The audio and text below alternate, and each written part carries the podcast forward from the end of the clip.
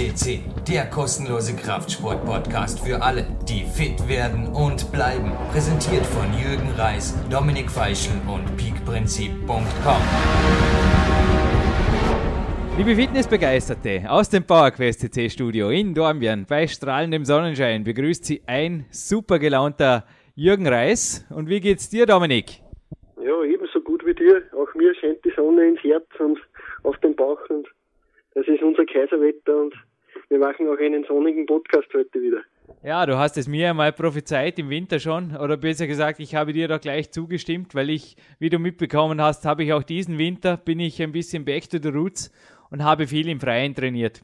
So war es auch am Sonntag, also ich habe ein Krafttraining im Freien genossen und es war super, es war wirklich frühsommerlich warm und es sind zwei Bilder davon, eines davon hast du ausgewählt, sind auf der PowerQuest CC Galerie. Dominik, erklär uns bitte, wieso du genau diese Bilder ausgewählt hast, denn ja.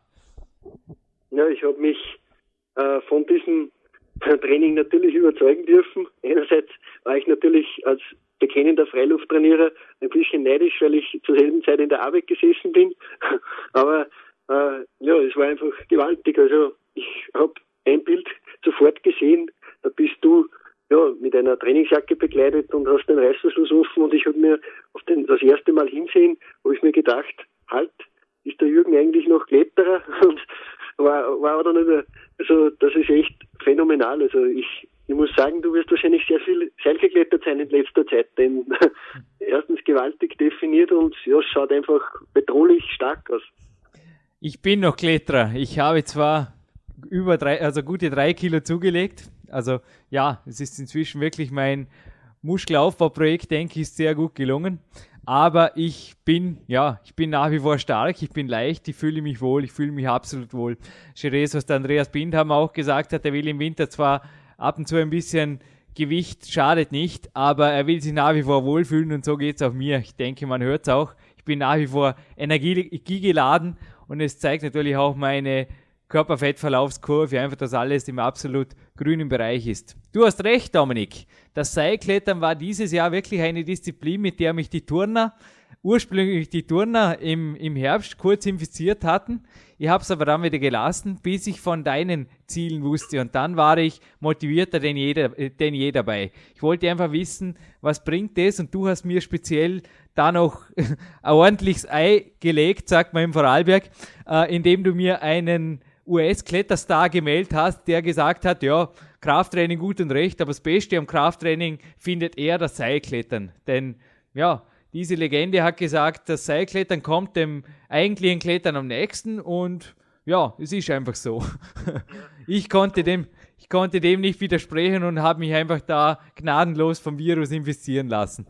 Ja, das ist der, der angesprochene ist der John Gill. Genau.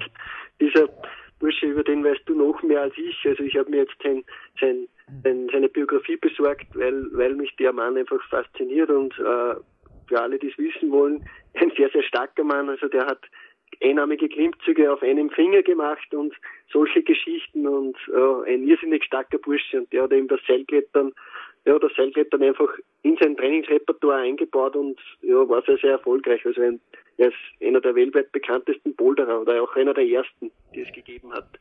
Einarmige Klimmzüge haben mehrere Leute in der Kletterszene gemacht. Einarmige Hangwagen jedoch nur einer, meines Wissens, und das war eben der John Gill. Das Bild seiner einarmigen Hangwaage ist auch im Google Bildarchiv recht leicht zu finden, wenn man John Gill eintippt, aber hängt als eines der wenigen Bilder auch an meiner Mentalwand. Faszinierend. Grund dieser, dieses Podcasts, Dominik, ist aber, dass sehr viele Fragen eingingen. Fragen unserer Hörer, Fragen meiner Coaches. Hallo lieber Dominik, hallo lieber Jürgen, was macht ihr da bitte genau? Also jetzt mal raus mit der Information, Dominik. Du hast dir selber ein, äh, ein Kletterseil gebaut. Wie dick ist dieses Seil und wie fertigt man das an? Wie trainiert man daran, mit wie vielen Sätzen und wie vielen Wiederholungen? Fragezeichen. Ja, Seilklettern, wie gesagt, äh, viele kennen es äh, in der Turnhalle, in so mancher Turnhalle, man kann sich aus dem Schulunterricht vielleicht noch erinnern, hängen sie sehr, sehr still in der Ecke herum. Äh, ich habe diese Sportart einfach, ja, ich habe dieses Seilklettern einfach, ich, ich wollte mir einfach eine unabhängige Basis schaffen. Ich wollte nicht abhängig sein von einer Turnhalle, wo ich vielleicht dann nicht rein kann oder wo ich nur selten rein kann. Ich wollte einfach dieses Sportart regelmäßig trainieren und habe mir eines im Baumarkt gekauft. Äh, in jedem besser sortierten Baumarkt bekommt man so ein Seil. Es ist ein Manila-Hanfseil und das ist äh, nach meinen Informationen das für die Hände am besten geeignete Seil. Natürlich wäre ein Seil ein solches, wie es in der Turnhalle ist. Also das ist natürlich ein spezielles Kletterseil, aber das ist wahrscheinlich nur zu erhalten, wenn man gute Drähte zu einem Volksschul- oder Hauptschuldirektor hat. Also einfach äh, bei, Sport, bei Sportanlagen, Baufirmen kriegt man vielleicht natürlich noch ein besseres Seil, aber meines aus dem Baumarkt tut einen sehr, sehr guten Dienst. Ich habe aber für diesen Podcast ein bisschen mehr recherchiert und auch mein, mein, mein Trainingskamerad, der Karl Hummer, den wir auch bei uns in, auf dem Podcast haben, also der ist auch vom Seilklettervirus mittlerweile schon infiziert, äh, der möchte sich ebenfalls eines kaufen und ich habe deswegen ein bisschen für ihn und auch für unsere Hörer recherchiert und ich habe im Internet sehr, sehr günstige, sehr, sehr günstige Seile gefunden. Also mein Seil, das hat pro Meter, ja, ich, ich sage es ganz offen, das hat äh, sieben Euro gekostet und äh, ich habe aber im Internet von deutschen Firmen, also wenn man Manila Hanfseil einfach eingibt, dann kommt man gleich zu diesen Firmen. Da gibt es äh, Seile, wo der Meter einfach nur 4 Euro kostet. Und das ist doch eine, ja, eine Geldersparnis von, von 3 Euro pro Meter und das möchte ich dann bezahlen, weil, weil ich würde schon sagen, eine Mindestlänge für ein Seil ist auf jeden Fall 7 bis 8 mhm. Meter. Also das auf jeden Fall würde ich jedem empfehlen. Also es bringt nichts, ein 3 Meter Seil zu kaufen, sondern das muss schon etwas länger sein, damit es auch einen gewissen Trainingseffekt hat. Ich weiß jetzt gar nicht, wie, wie hoch, ob, ob die Turnhallen genormt sind. Das hätte ich gestern eigentlich beim Turntraining den Lubosch fragen können, aber ich nehme schon an, also ich, sieben, acht, neun Meter schätze ich so die Größenordnung, ja mindestens. Also als Kletterer schätze ich eher, es sind acht oder neun Meter, die das Seil im Landessportzentrum Dormien hat. Du hast, glaub dort ähnlich wie ich auch GTG trainiert, also auch eigentlich so frisch wie möglich, so viel wie möglich. Sehe ich das richtig? Und wie die Kraft, also am besten Einsatz vorher hören, bevor die Power weg ist. Ja, absolut. Also äh, bei diesem beim Klettern, es ist es ist auf jeden Fall sehr, sehr effektiv, aber es ist auch, es kann auch sehr, sehr gefährlich werden, wenn man glaubt, man muss so trainieren, wie man vielleicht oft mit Gewichten trainiert, also bis zum Muskelversagen. Das ist gerade nicht zu empfehlen, wenn man ganz oben acht Meter in der Höhe am Seil hängt und dann einen die Kraft verlässt. Also das kann fatal enden und davor möchte ich jeden warnen. Also du hast vollkommen recht. GTG, also das von Pavel Zazzanine entworfene Programm Grease to Groove, also so frisch wie möglich, so viele Einheiten wie einfach persönlich möglich sind und die einfach mit höchster Qualität auszuführen. Also nicht schauen, dass ich, ja, ich, ich, dass ich vor einer Einheit schon sage, ich mache jetzt einfach zehn Serien und merke aber, es geht nach sieben Serien nicht mehr wirklich gut. Also dann macht es einfach mehr Sinn, nach diesen sieben Serien einfach abzubrechen und vielleicht am späten Nachmittag oder am Abend noch drei weitere anzufügen. Und das hat sich meines, meiner Erfahrung nach einfach als, als die bessere Variante herausgestellt, weil, das kannst mir wahrscheinlich auch du bestätigen in deiner Praxiserfahrung, äh, Seilklettern ist sehr, sehr, sehr, sehr äh, ja, anspruchsvoll auf die, auf die Finger, äh, vor allem auch auf die Handflächen. Und deswegen bin ich auch ein weiterer Kletterer-Fan geworden. Ich habe mir erstmals auch Magnesium auf meine Hände geschmiert und habe das vorher eigentlich nie benutzt, aber das hat sich als sehr, sehr effektiv herausgestellt beim Seilklettern. Also dieses Klettermagnesium, das man ja in jedem Sporthandel einfach bekommt, sehr, sehr günstig und das ist einfach für, für den Griff, für die Hände einfach eine Riesenerleichterung und äh, gleichzeitig ist es auch sehr anspruchsvoll für die Ellbogen und das ist vor allem dann der Fall, wenn man vom, von der Höhe wieder herunterkommt auf den Boden, also dieses, dieses negative Herablassen. Das da vielleicht eventuell auch die Füße, also nicht, nicht stolz sein und nicht die Füße dazu verwenden und sich herunterlassen, sondern einfach ja, nach dem Raufklettern sofort die Füße einspannen ins Seil und dann einfach gemütlich runterrutschen. Das ist sehr, sehr gut für die Ellbogen und die werden es einem einfach danken dann auch. Also mein Hauptsport ist nach wie vor das Klettern. Und zwar nicht das Seilklettern, sondern das Klettern in Weltcup-Touren. Ich habe das Seilklettern an zwei Tagen positioniert. Und zwar einmal an einem unspezifischen Krafttrainingstag, wo ich nur locker geklettert bin, mittags rum. Und dort hatte ich es in der ersten Einheit. Dort bin ich wirklich auch auf Speed geklettert mit moderaten Satzpausen, zwei bis drei Minuten. Das, was der Dominik eben gesagt hat, beim Herablassen, das war für mich nicht ein Kann, sondern ein absolutes Muss. Ich habe schon im Herbst, ich habe gesagt, ich habe im Herbst kurz reingeschnuppert in diese Eikletterwelt bei den Turnern, habe es dann wieder gelassen. Grund war der, dass mein Ellbogen anfangen, angefangen hat zu zwicken. Ich kann nicht sagen, ob das davon kam, aber auf jeden Fall zwickt ab und zu immer noch, schleicht sich jetzt langsam wieder aus, aber ich habe mir da tatsächlich eine Ellbogenüberlastung geholt, wo jetzt mein Physiotherapeut, der Hanno Halbeisen, ordentlich Arbeit hatte die letzten Wochen. Ja, ich habe festgestellt, dass es am gelenkschonendsten ist, wenn man nicht nur die Füße ordentlich ranklemmt, natürlich mit der langen Hose, mit der kurzen wird es relativ schmerzhaft, mit der langen Hose und da bremst, sondern auch darauf achtet, dass die Hände beim Herunterlassen über dem Gesicht bleiben, über Kopfhöhe bleiben. Das heißt, man greift eigentlich Hand über Hand runter und greift nicht zu weit runter. Also beim Hinaufklettern ist natürlich das Ziel, dass man schnell raufkommt und deshalb macht man auch ja, ich meine, da gibt es in der internationalen Szene, du erklärst uns das gleich noch, Dominik, gibt es da auch irgendwo so äh, Grenzwerte, die zu erreichen sind mit so und so viel Zügen? Wie bei einer Klettertour sollte das Seil be bewältigt sein. Beim Herunterlassen das Gegenteil. Je mehr Züge und je, ja, je, je sanfter, also einfach Zeit lassen beim Heruntergehen. Je sanfter das gemacht wird, desto besser ist es auch für die Ellenbogen. Ich habe aber das noch an einer zweiten Stelle positioniert, das Seilklettern. Und zwar zum Beispiel am gestrigen Tag, da war ein A-Tag im Klettern angesagt. Das heißt, am Morgen gibt es bei mir eine Hangelbord-Einheit, die ist sehr, ja, eigentlich, ja, es sind Blockierübungen und auch sehr anspruchsvoll für die Finger- und Unterarmmuskulatur. Dann geht es in die Kletterhalle, das kennen die, die Podcast-Hörer oder auch die Leser meiner Bücher, kennen dieses Prozedere. Es kam anschließend das Turntraining. Das ist jetzt eben neu. Es kam das Turntraining und dort mache ich das auch, aber sofort am Anfang. Also es ist ungefähr eine halbe Stunde zum Klettertraining und ich mache das gleich am Anfang. Und du hast recht, gerade nach dem Klettern ist die Sache sehr schmerzhaft. Ich verwende nicht nur Magnesium in jeder Einheit, sondern ich verwende auch, wie man es auch auf dem, auf dem Teilbild sieht, ich verwende nicht nur an der Hangelleiter im Fitnessparcours Dormien, verwende ich Handschuhe, Trainingshandschuhe, sondern auch am Seil. Ich finde, ich finde Seilklettern ist hart genug. Man muss es nicht nur durch, durch unnötigen Schmerz einfach, ja, ich meine, äh, noch härter machen. Also, André Moliszewski, der Ex-Nationaltrainer im Rudern, hat auch mal gesagt, es ist schwer genug, Weltmeister zu werden, oder? Muss nicht mehr.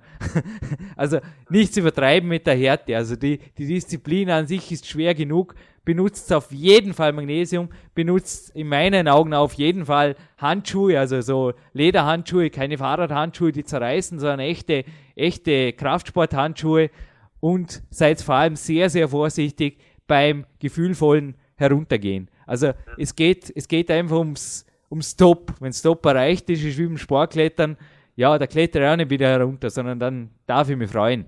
Absolut. Auch die tschechischen Athleten, die im Seilklettern derzeit die stärksten dieser Welt sind. Also da in dieser in diesem Land wird dieser Sport sehr, sehr, ja, sehr, sehr professionell betrieben. Äh, auch die habe ich immer wieder gesehen bei Videos, die lassen sich einfach äh, auch mit den Füßen runter und, und, und wie du die Technik, die du vorher erklärt hast, ist absolut die richtige. Also sehr, sehr über dem, über dem Kopf einfach die Hände und ganz langsam runterhangeln. Also da braucht, dann braucht man nicht mehr den Held zu spielen beim Runterlassen, sondern eher ist es wichtig beim Rauf, beim Raufklettern einfach in einer ansprechenden Geschwindigkeit und mit einer ansprechenden Technik einfach so schnell wie möglich hochzukommen. Und wenn man das richtig macht, es gibt fast keine bessere Übung für den Oberkörper. Ich merke es bei mir selbst gerade. Ich mache nicht wirklich viele andere Übungen, äh, ja, wie das Seilklettern oder ja, Übungen mit den Ringen, also Tipps an den Ringen und so, so Sachen mache ich nebenbei her noch, aber ich, ich mache weder Curls noch sonst irgendwelche Übungen und äh, ja, mir kommt es vor, es explodiert alles bei mir am Oberkörper. Also ich bekomme einen richtigen Turner-Oberkörper durch dieses Seilklettern und wer Turner, Turner kennt und wie sie aussehen, der, ja, ich glaube, es gibt wenige, denen das nicht gefällt. Ja, der Grund, dass wir auch mal ein Bild von mir in die PowerQuest C-Galerie hineingestellt haben, war ja auch nicht irgendwo, ja, eine Selbstdarstellungsaktion des Jürgen Reis, sondern du hast gestern auch gemeint, na, das, das machen wir auf jeden Fall. Äh, ja, also ich fühle mich im Moment einfach auch, wie die, ich kann das einfach auch in Bildform jetzt wirklich mit aktuellen Fotos bestätigen. Es ist wirklich was, was weitergegangen. Ich habe natürlich andere Grundübungen des Krafttrainings integriert, aber ich habe das auch also mit System gemacht. Die Hauptsportart hat bei mir überhaupt nicht gelitten, im Gegenteil sogar profitiert. Das ist eben oft sonst das Gefühl, also das Hauptproblem am, am allgemeinen Krafttraining oder sogar am semispezifischen Krafttraining, wie das für mich auch das Seilklettern oder das Hangeln, wenn man es im Foto sieht, an der Hangelleiter ist, dass das einfach nicht das Klettern in, Weltcup-Touren ist und somit eventuell dieser Kernfähigkeit sogar Schaden zufügt, wie es der Andreas Bindhammer auch äh, warnend erwähnt hat im Podcast. Das ist bei mir eben nicht passiert. Und ich denke, Dominik, du, du hast auch von ähnlichen äh, Erfahrungen zu berichten, oder was deine Integration zum Beispiel des Gewichthebens oder des, ja, des Reißen und Stoßens angeht, die du in den letzten Wochen äh, neben dem Seilklettern noch forciert hast. Ja, gewaltig. Also die, die, der Übertragung be, äh, beider Disziplinen ist einfach gewaltig. Also es gibt mir sehr, sehr viel Schnellkraft, es gibt mir ja, sehr, sehr viel äh, explosive Kraft und das ist davon profitieren eigentlich wieder beide Sportarten mhm. rundherum. Und so ist es auch bei anderen Sportarten. Also leider ist es in Österreich nicht unbedingt Usus, so eine Disziplin wie Seilklettern ins athletische Gesamtprogramm einzubauen, was ich sehr, sehr schade finde. Aber in Amerika gibt es sehr, sehr viele Beispiele, wo einfach Athleten nicht auf irgendwelchen äh, Maschinen herumturnen oder irgendwelche, ja, irgendwelche Wundergeräte ausprobieren müssen, damit sie stark werden. Also da ist das Seilklettern absolut integriert. Also da gibt es irrsinnig viele Beispiele, Boxer. Es gibt vor allem die Ringer, dieses für die, ihre Griffkraft sehr, sehr schätzen.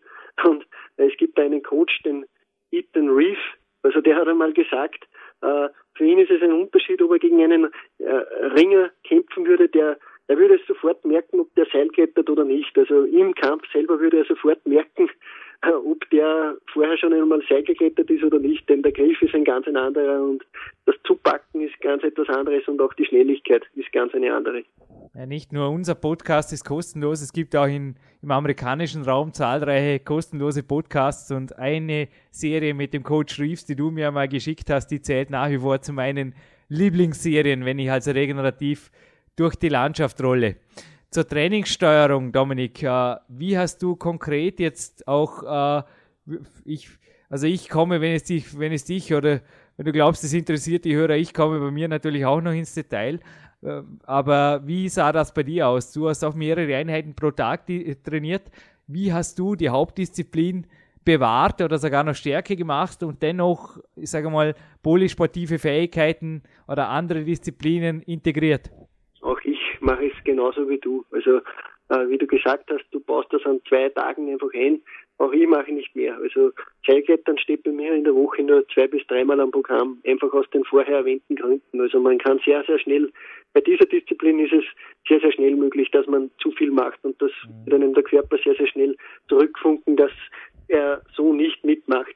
Äh, wie gesagt, also es ist bei mir so, ich baue das auch an, an zwei, drei Tagen einfach ein. Ich mache es natürlich auch sofort am Anfang, denn es ist eine ähnliche Sache wie etwa mit Kniebeugen. Also es bringt nichts, so eine, eine Königsübung einfach am Schluss erst zu machen, wenn der Körper eh schon angegriffen ist, wenn der Körper eh schon ja, ausgepowert ist. Also da, das, da kann man sehr, sehr schnell zu Verletzungen oder sonstigem neigen und es bringt einem auch nicht den, den, Effekt, den man hat, wenn man es am Anfang macht.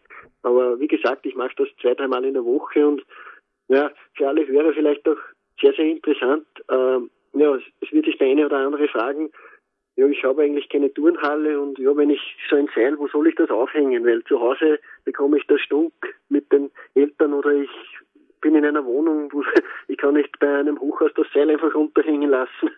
Äh, das wird wahrscheinlich in seltensten Fällen gehen. Ich würde einfach empfehlen, schaut euch einfach einmal um in der Gegend.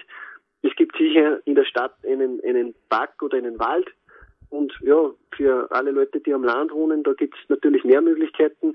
Also Bäume und Wälder gibt es ja Gott sei Dank noch in Österreich und Deutschland und so genug.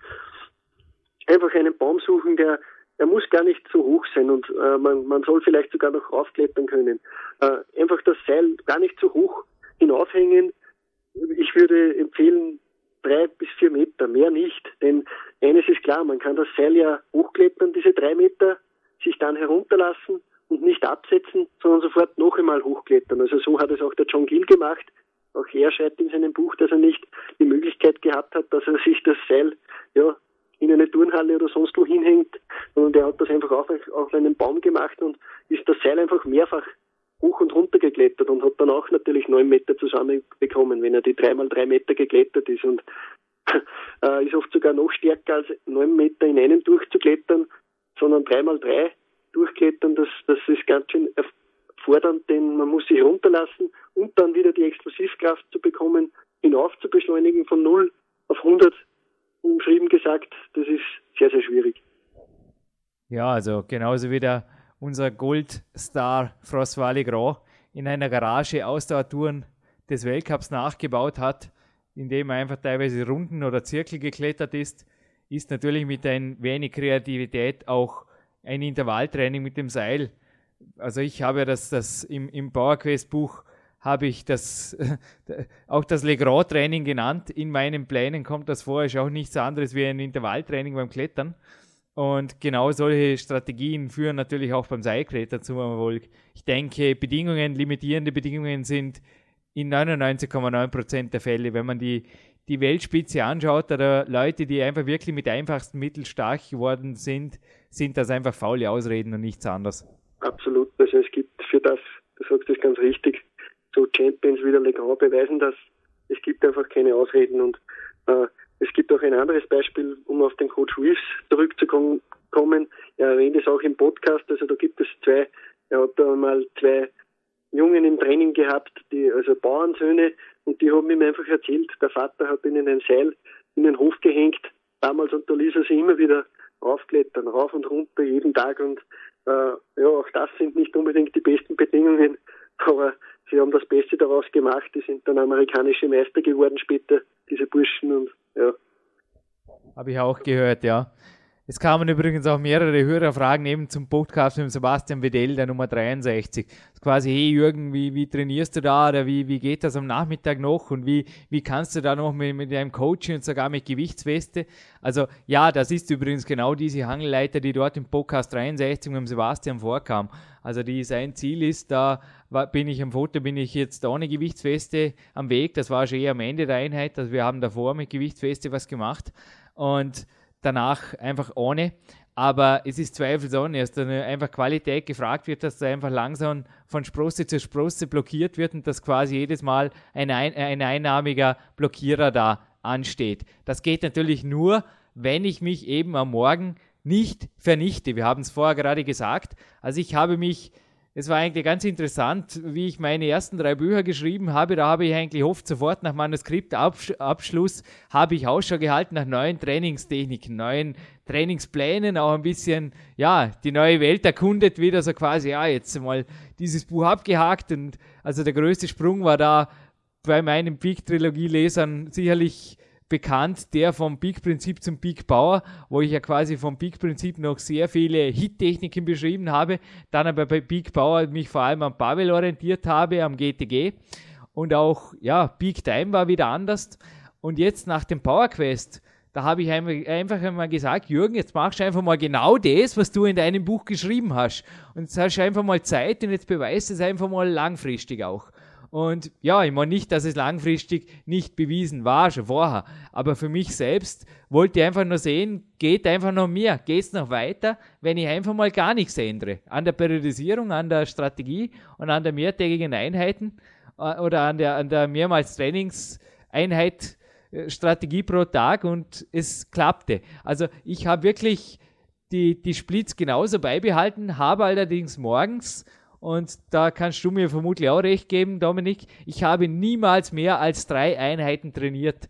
Eine davon war Seilklettern, das war oft schon die Hälfte der Einheit. Dann habe ich ein schweres, sehr schweres Kreuzheben gemacht und ja, ab und zu noch so eine Unterarmrollübung, wie ich es auch im Peak-Prinzip schon beschrieben habe. Sowas habe ich oft integriert, aber das war's dann. Und so mit einer lockeren Klettereinheit am Mittag und einer Bikerunde war ich eben auch in der Lage, am Nachmittag nochmal volle Qualität zu bringen und da noch einmal einen echten Reiz zu setzen. Also ich hatte wirklich am nächsten Tag der Muschelkater, mir war bewusst, der war abends vom Training mit dem Sebastian und nicht vom Morgen vom Seilklettern. Also es war wirklich für mich spürbar, weil wieder am Abend nicht eine Gepumpe passierte, wie das früher ab und zu der Fall war. Also liegt zwar schon ein paar Jahre zurück, aber ich bekenne mich schuldig. und äh, ja, dass da einfach ganz andere Qualität der Leistung war und die vermutlich auch die Qualität im, ja, irgendwo im, im Wachstum oder in der Physiologie einfach verursacht hat, die du mir auch gestern oder bestätigt hast. Absolut. Also, wie gesagt vorher, das Seilklettern ist eine, ist sehr, sehr qualitativ zu verfolgen und es, äh, es, es, es ist auch gar nicht möglich, beim Seilklettern etwa zum Muskelversagen zu gehen, weil das eben einen sehr, sehr verletzungsträchtigen Effekt haben würde. Und das wiederum schützt einen aber davor, eben, wie du ansprichst, äh, vor Muskelkater und sonstigen Überlastungsfällen. Also hocheffektiv, um langfristig einfach Leistung zu bringen und schützt einen vor so, so Gepumpe, wie du es sehr schön gesagt hast. Also das ist eine Disziplin, die sehr, sehr gut davor schützt. Und was ich vielleicht auch noch ansprechen möchte, du hast es vorher erwähnt, äh, die, äh, dieses Training an der Hangelleiter. Eine Sache, die ich auch sehr, sehr empfehlen kann. Also ich habe vor dem Seilklettern mir schon mal eine Hangelanlage gebastelt. Also auch das ist möglich. Also man kann es sich auch selbst basteln mit ganz einfachen Materialien. Ich habe nicht einen Euro dafür ausgeben müssen, sondern mit alten Leitungsrohren und ein bisschen Holz einfach da etwas gebastelt. Aber es gibt sehr, sehr viele Stadtparks. Du bist ein Beweis dafür und Dornbirn ist ein Beweis dafür. Äh, ja, da gibt es solche Hangelleitern und ich würde jedem einfach einmal empfehlen, äh, sich ja, auf so eine Hangelleiter zu begeben und einmal zu sehen, wie es einem dabei ergeht. Also ein sehr, sehr, eine sehr, sehr nützliche Trainingsvariante, um, um einmal, äh, ich sage mal, wenn man von Klimmzügen ausgebrannt ist, dann ist so eine Hangelleiter genau das Richtige. Also äh, es macht richtig Spaß, man wird an Kinder, Kindheit eigentlich erinnert, wo man an solchen Sachen her herumgeturnt ist und ich habe dieses Hangelklettern mittlerweile so weit gebracht, dass ich äh, von, von, ja, von, von Hangelstange zu Hangelstange springen kann. Also in einem explosiven, in einem explosiven Schub mit allen beiden Händen gleichzeitig nach vorspringe, zurückspringe, also von, von äh, Stange zu Stange hin und her springe und wie ein Affe schaut zwar komisch aus, aber es ist, es zeigt mir, dass einfach die Schnellkraft und die Explosivkraft irrsinnig zugenommen haben. Dominik, es wird Zeit, dass du wieder mal nach Dormien kommst. Ich glaube, ich kann wieder mal was von dir lernen. Eine Kle ich bin allerdings nicht beim Manuskriptschluss vor Power Quest ganz stehen geblieben, also so ist es nicht. Ich durfte diesen Winter etwas noch erfahren, was vielleicht von Interesse sein dürfte für alle Sportler, die eben wie ich äh, einfach optimal an Kraft zulegen wollen, allerdings wirklich die Hauptdisziplin überhaupt nicht beeinträchtigen wollen oder so wenig wie möglich. Äh, es gab da Studie mit Eisschnellläufern, auf die sich auch einer meiner Betreuer bezogen hat. Und zwar hat man da eben auch äh, normalerweise beobachtet, dass die Leute in der Offseason langsam werden. Es ist einfach so, wenn ein Muskel hypertrophiert, äh, beeinflusst das vor allem die Schnellkraft, die Explosivkraft. Es macht den Athleten träge und es beeinflusst indirekt natürlich auch die Ausdauer. Größerer Muskel verbraucht einfach mehr Sauerstoff, ist logisch. Da fehlt dann oft die Kapillarisierung und das Ganze führt ja führt zu einer Pattsituation. Also oft gewinnt der Athlet zwar an Kraft, aber die Wettkampfleistung wird nicht besser. Und die, die Lösung, die eben dort diese Eisschnelllauftrainer gefunden haben, die habe ich auch praktiziert. Und jetzt aufpassen. Und zwar waren es bei mir maximal vier Übungen. Ich habe vorher schon von drei gesprochen, aber es waren maximal vier Übungen, also an den reinen Krafttrainingstagen. An manchen waren es auch maximal drei. Also je nachdem, ob A- oder B-Tag. Ich widerspreche mir nicht. Je nachdem, was, was für ein Trainingstag ansteht. Pro Übung. Am besten ein Zweiersplit über den Tag. Und jetzt kommt das Wichtigste. Wenige Wiederholungen, niemals bis zum Muskelversagen und aber relativ viele Sätze relativ viele Sätze. Also ich habe im Bereich von vier bis sechs Sätzen trainiert und die Wiederholungen lagen ebenfalls im Bereich von vier bis sechs. Also sehr schwere Lasten, allerdings niemals auch nur annähernd bis zum Muskelversagen. Ich war prinzipiell allein im Kraftraum, auch beim Bankdrücken. Also ich habe den ganzen Winter niemand gebraucht, der mich unter der ja, unter der Langhantel, unter der ich mich begraben hatte, zu retten hatte, weil das einfach nicht passierte. Und ich kann es bestätigen, da geht gewaltig was weiter. Nicht nur, dass ich am Morgen, ich war auch heute Morgen, ich war schwer Bankdrücken. Man geht wirklich, man hört es, denke denk ich jetzt auch an meiner Stimme am Vormittag, äh, man geht wie ein Dynamo geladen raus, weil man ist kein bisschen verausgabt. Im Gegenteil, man fühlt sich einfach super fit, super wohl und freut sich auch schon wieder zur Mittagszeit irgendwo dann auf die regenerative Einheit und dann auf die, aufs nächste harte Krafttraining am Nachmittag. Es ist unglaublich, wenn sich der Körper erst einmal gewöhnt hat, was man da plötzlich an Trainingsvolumina und aber auch gleichzeitig an Intensität verkraftet. Und ich, was die Trainingsleistung angeht, ich kann es bestätigen, man verbucht, also zumindest zweiwöchentlich, dass nicht jede Woche was weitergeht, möchte jetzt einfach so sagen, das wird normal sein, man hat ja mal einen schlechten Tag, aber zumindest zweiwöchentlich verbucht man konstante Fortschritte anhand von einem Scheibchen mehr, das da auf die Handelstange wandert. Das ist, du sagst hier etwas ganz was Wichtiges und etwas sehr, sehr Effektives. Ich auch ich kenne dieses Programm, ich kenne es von Pavel Zazzoline aus Power to the People, aus seinem Buch, äh, wo er es am Hand von Kreuzheben einfach sagt, äh, ganz niedrige Wiederholungen, drei bis fünf oder wie du sagst, vier bis sechs. Und sehr, sehr hohe, also sehr, sehr, eine sehr, sehr hohe Satzanzahl. Und äh, er sagt einfach, äh, es ist nicht dann nicht mehr so, dass einfach ja eine gewisse Hypotrophie natürlich stattfindet durch dieses, er nennt es dieses Programm der russische Bär, sondern äh, es ist auch sehr, sehr merkbar, dass einfach die Kraft steigt und das ist einfach das, das Gute. Also es steigt alles linear, nicht nur die Hypertrophie steigt, sondern auch die Kraft. Und also das ist also, also für einen Athleten ist er in Wahrheit das, das Wichtige, dass er Kraft bekommt und nicht, dass er hypertrophiert. Das ist eher manchmal sogar limitierend, sondern eben, dass die Kraft einfach steigt und die kann er dann natürlich im Wettkampf für seine Sportart umsetzen. Ja, ich habe sehr wohl auch hypertrophiert, aber wie gesagt, ich fühlte mich kein einziges Mal müde übertrainiert. Ich konnte mir bei sechs Trainingstagen sogar, am, du hast es mitgekriegt, ich konnte oft am fünften Trainingstag, wo ein B-Klettertag ansteht, konnte ich noch absolute Topleistungen wirklich in einer Nationalfinaltour, also ja, jetzt in der Weltcup-Vorbereitung einfach eine passable Leistung, konnte ich tatsächlich in meiner Kletterdisziplin vollbringen. Es war also wirklich ein Winter, wie ich ihn noch nie, noch nie hatte. Natürlich passt ja auch sonst natürlich die Supplementierung, die, die Kalorienzufuhr und so weiter, passt dir einfach.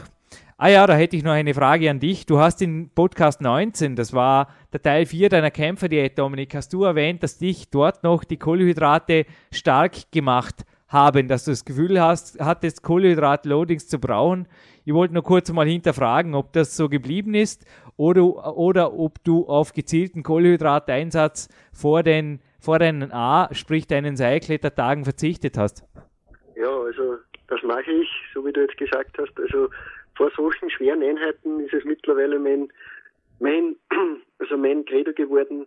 Oft sogar mache ich die ganz bald in der Früh, also da esse ich gar nichts. Ich halte es da wie Maxi mhm. Radelli, der, wie du in deinem Buch auch schreibst, die einige der schwersten Einheiten oft ja. ganz bald in der Früh abgezogen hat, ohne irgendein Frühstück im Magen. Ja, mache ich genauso du machst es genauso und äh, jeder, der es einmal probiert hat, wird wahrscheinlich auch davon nicht mehr wegkommen. Absolut, absolut. Übrigens, äh, ich habe gerade den Podcast 19 angesprochen, also dort sind mehr, mehr Informationen drum geben oder nicht wirklich ins Detail über die Loadings, über die Kohlenhydrat-Loadings. Und in Minute 19, ja, in derselben Zahl, da befindet sich übrigens ein böser Versprecher von mir. Ja, die Podcasts sind live on tape, aber den korrigiere ich jetzt hiermit. Sorry, ich erwähnte dort sechs Low-Fat-Tage. Richtig noch schön, äh, ja, mit rhetorischer Pause. Lieber Jürgen, sechs Low-Fat-Tage in meiner Off-Season. Gemeint waren natürlich High-Fat-Tage, die mit, mit geringer Kohlenhydratzufuhr gestaltet waren. Also das jetzt äh, zu meiner, ja, zu meiner dortigen Aussage. Es wird dem einen oder anderen Hörer sicherlich schon aufgefallen sein. Also wie gesagt, sorry, aber unsere Podcasts sind live von Tape und wie ich das die letzten Tage wieder mal hören durfte, habe ich mir gedacht, ui, Jürgen, jetzt aber schnell. Bitte, bitte macht da was. Ja, Dominik, ähm, ja, ich denke auch bei dir stand eben die, die, die Supplementierung, natürlich auch die Ernährung als quasi als, als abrundende Komponente neben viel Schlaf und den regenerativen Einheiten, Einheiten an. aber das bildet dir einfach die, die Spitze des Eisbergs. Wir haben es ja schon mehrfach am Podcast auch erwähnt. Ich denke, das Training ist einfach entscheidend. Wenn wir vorher übrigens äh, vom russischen Bär gesprochen haben, äh, welche Satzpausen macht der russische Bär beim Pavel? Denn der russische Bär Jürgen, der lässt sich Zeit bei den Satzpausen. Also ein Coach war gestern wieder am Telefon schockiert, als ihm die Einheit er erklärt habe und er einfach dachte, er wäre nach 20 Minuten fertig. Dem ist nicht so. Also ich habe da oft Satzpausen bis zu 4, 5 Minuten, war auf der Provi-Platte ordentlich stretchen zwischendrin, beziehungsweise habe zwischen den Seilklettersätzen sogar andere Übungen wie der, ja, wie, wie auch dem, wie, wie den Spannungssitzen oder der Bauchrolle, die ich im Peak Power beschrieben habe. Ich habe solche Dinge gemacht in den Satzpausen eben, um die Qualität entsprechend hochzuhalten. Wie ging es dir da? Absolut. Also ich kann nur sagen, wie es der russische Bär Pavel hier hält. Er sagt ganz einfach in seinem Buch, wer an Hypertrophie interessiert ist und deswegen nennt er es auch russischer Bär. Einfach wenn, wenn äh, Leute an, auch an einem gewissen Hypertrophie-Reiz interessiert sind, dann sollten sie die Satzpausen eher so gering wie möglich halten, aber so frisch wie möglich wieder ja, in die nächste in die nächste Serie hineinstatten. Also er spricht hier von ja, eineinhalb bis zwei oder höchstens drei Minuten. Also ich habe auch das schon mit diesem mit diesem Programm etwas experimentiert. Also ich habe da auch Kreuzheben gemacht zum Beispiel und ja, es ist es ist sehr, sehr effektiv. Man muss halt nur sehr, sehr aufpassen, wenn man die Satzpausen gering hält und schweres Gewicht verwendet. Das sollte schon die Form immer zu fast 100 Prozent stimmen. Also es macht keinen Sinn, wenn man abfälscht oder so. Das kann sehr, sehr heikel enden und macht auch keinen Sinn. Na, noch einmal, noch einmal, also der letzte Satz endet eigentlich genau mit derselben Leistung wie der erste. Also es sind natürlich Aufwärmsätze, aber das Ziel dieses Trainings ist wirklich, dass ich am Schluss beim Seilklettern fühlte mich am letzten Satz oft sogar am besten, weil, ich, weil einfach die Haut das irgendwie gewöhnt war, vielleicht war es auch psychologisch, aber ich habe beim letzten Satz oder auch das psychologische Denken des letzten Satzes, er quasi gibt noch einmal alles oder so in die Richtung. Aber wie gesagt, ich habe mehrfach beim letzten Satz Gefühl gehabt, hey, das war jetzt eigentlich der Beste. Und ich denke, das ist der Idealzustand. Gibst du mir da recht? Absolut. Also du sprichst das ganz, ganz richtig aus. Da gibt es eigentlich nichts hinzuzufügen. Deswegen ist auch bei Pavel, äh, er redet bei diesem Programm, bei diesem, speziell bei diesem Programm, äh, nach zwei bis drei äh, Sätzen mit dem äh, an diesem Tag maximalen Gewicht, also sagen wir, ja, man nimmt beim Kreuzchen 130 Kilogramm, dann, dann sollte man äh, ja, etwa 10 Prozent oder 20 sollte man nicht sollte man nicht zu so stolz sein, um vielleicht 10 oder 20 Prozent vom Gewicht zurückzugehen bei den nächsten Sätzen. Also nur so viel, wie man in höchstmögliche Qualität schafft und dann einfach zurückgehen, wenn man merkt, es geht nicht nicht nicht mehr so gut. Dann soll man einfach das Gewicht zurückschränken, aber die Wiederholungszahlen gleich behalten und ja, das ist in Wahrheit das Erfolgsgeheimnis dieses, dieses Bärenprogramms. Ja, Dominik, nichts hinzuzufügen, hast du vorher gesagt. Ich habe diesem Podcast nichts hinzuzufügen, außer dass, wie im, im, im, im Vorspann schon erwähnt, das Wetter hier einfach genial ist und der russische Bär Jürgen, der Winter war lang genug, der russische Winter im Vorarlberg, es hat genug geregnet die letzten Wochen. Ich schnapp mir jetzt meinen Podcast-iPod, drehe eine Runde an der frischen Luft. Mittags Mittags, Mittagessen brauche ich als Kämpfer nach wie vor keines, aber ja, einfach eine, eine Runde frische Luft, um meine Energieakkus wieder voll zu tanken. Denn ja, auch bei mir geht der Tag noch weiter, genauso wie bei dir. Ich denke, wir haben sehr, sehr viele Fakten in diesem Podcast weitergegeben. Ich sehe wieder mal ein Podcast, der sich lohnt, mehrfach angehört zu werden. Dominik, ich denke, du gibst mir recht. also es ist ja so, äh, ich möchte auch zum Abschluss sagen, wie gesagt, es geht heute primär um, um ja, das Training und primär auch um die Disziplin Seilklettern und ich kann es jedem, jedem, der ein Bär werden will, jeder, der ein, ein dickes Qualitätsmuskelfell bekommen will, dem kann ich diese Übung einfach ans Herz legen. Äh, sie ist unvergleichlich für den Oberkörper und nicht nur für den Oberkörper, es ist eine, eine, eigentlich eine Ganzkörperübung. Nur wenn der ganze Körper äh, ja, effektiv arbeitet, kommt man auch schnell das Seil hoch und man wird es nicht bereuen, diese Übung in sein athletisches Gesamtprogramm einzubauen. Wir würden uns übrigens über Zusendung von Bärenbild, von ersten Bärenbildern von Seilkletternden Peak-Athleten auf PowerQuest.c natürlich freuen, würden die natürlich auch in unsere Galerie stellen. Also wenn sich da bis im Herbst jemand wirklich auch, so wie wir, so wie der Dominik und ich, innerhalb von ein paar Monaten natürlich entsprechend entwickelt und, und diese Freude mit uns teilen will, immer her damit. Wir freuen uns auf, auf, auf Feedbacks, auf E-Mails. Die Verbindung mit Dominik ist eben unterbrochen und ich verabschiede mich, Jürgen Reis, ich verabschiede mich hiermit aus dem PowerQuest CC Studio. Danke.